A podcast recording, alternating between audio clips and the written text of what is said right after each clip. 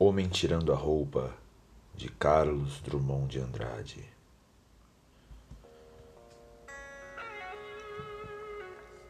A sua casa cinzenta chega coberto de pó.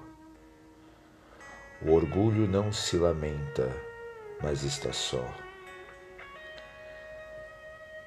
Deixou lá fora o que havia capaz de inspirar-lhe dó nem sente melancolia, só que está só.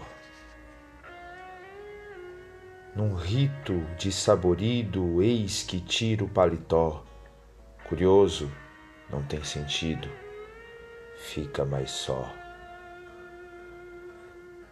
Despe a camisa e se inclina sobre o leito rococó.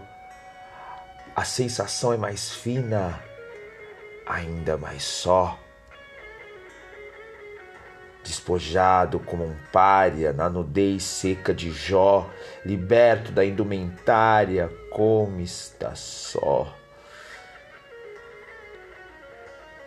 Há na roupa uma presença, um elo qualquer, um nó,